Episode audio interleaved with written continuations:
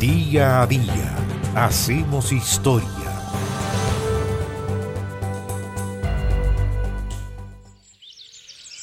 En el pueblo de Andacoyo, el 14 de agosto de 1854, nació Pedro Videla, el cirujano Videla, ese joven médico que falleció en el combate naval de Iquique.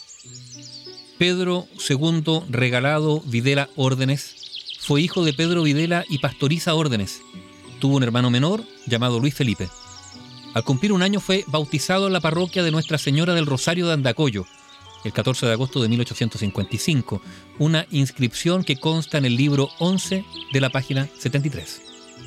Sus estudios primarios los realizó en la escuela de la Cofradía de Nuestra Señora del Rosario de Andacoyo, que después pasaría a llamarse Escuela Particular de Niños número 1, y posteriormente cumplió sus estudios secundarios en el Liceo Gregorio Cordobés de La Serena, egresando a los 17 años.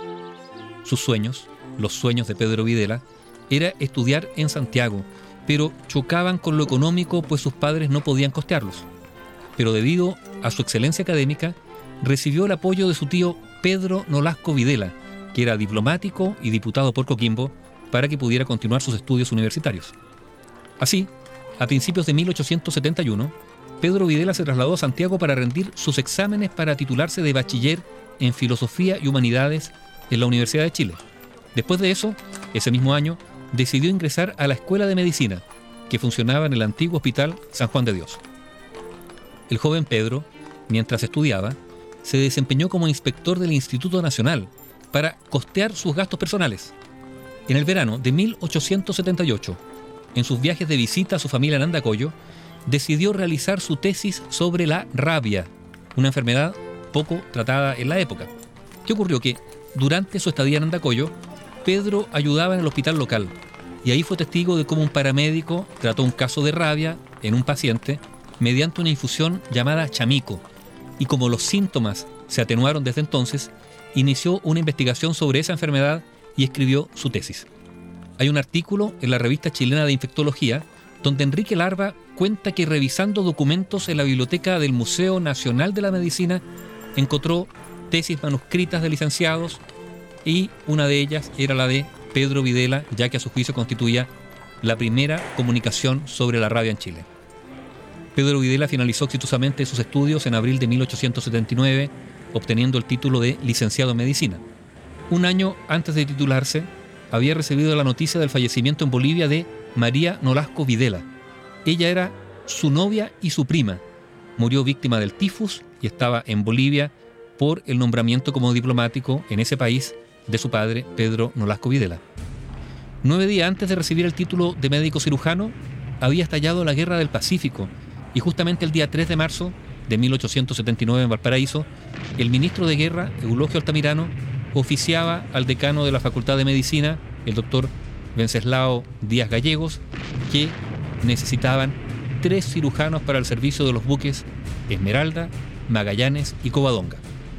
De esta forma, Pedro Videla se enroló en la Armada. Se le destinó como cirujano primero en la goleta Virgen de Covadonga para servir a las órdenes del capitán de fragata Arturo Prat Chacón. El 16 de mayo de 1879, el comandante Prat fue destinado a la corbeta Esmeralda y el capitán de corbeta Carlos Condel asumió el mando de la Covadonga. Y ambas naves fueron encargadas del bloqueo de Iquique. Así se llegó al 21 de mayo de 1879, al combate naval de Iquique. Pedro Videla estaba en la cubierta de la Covadonga viendo el acercamiento de los buques enemigos. A las 9 de la mañana bajó el entrepuente donde estaba instalada la enfermería de combate y mientras descendía, un proyectil de cañón del monitor Huáscar atravesó la goleta Covadonga de banda a banda, arrancando de paso los pies del cirujano Videla y ocasionándole una severa hemorragia.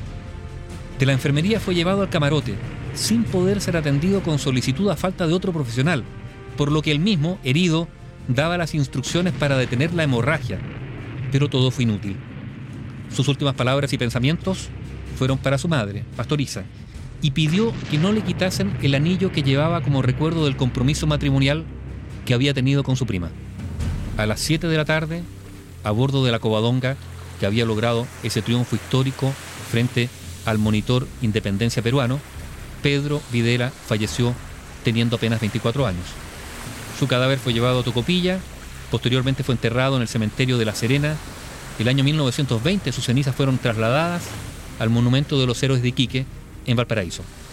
Pedro II Regalado Videla Órdenes, el cirujano Videla, el cirujano de la Covadonga, que había nacido en Andacoyo el 14 de agosto de 1854.